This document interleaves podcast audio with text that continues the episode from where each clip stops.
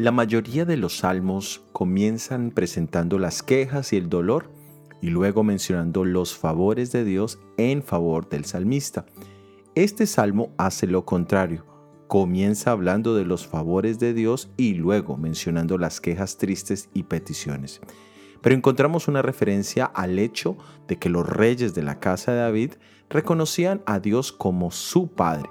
Esto también sería lo que el Mesías haría.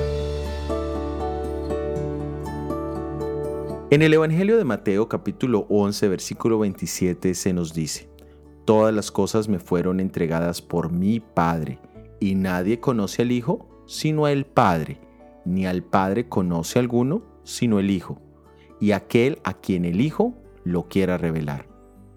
Jesús expresó en múltiples ocasiones su relación con Dios, como la de un hijo con su Padre. Lo llamó Padre Santo, Padre Justo, y nos enseña a dirigirnos a Él como nuestro Padre que está en los cielos.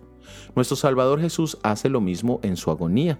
En el Hexamaní dice, tú eres mi Padre. Y en la cruz dice, Padre, perdónalos. Y Padre, en tus manos encomiendo mi espíritu. También Jesús lo identificó como su Dios, al obedecer perfectamente, sometiéndose a su voluntad expresa. También sabía que su Padre sería su roca de salvación haciendo de su sacrificio un evento de victoria y de restauración de la gloria y amor de Dios por la humanidad. Él también es tu Padre, tu Dios y la roca de tu salvación. Acéptale. Soy Óscar Oviedo y este es el devocional Jesús en 365 días.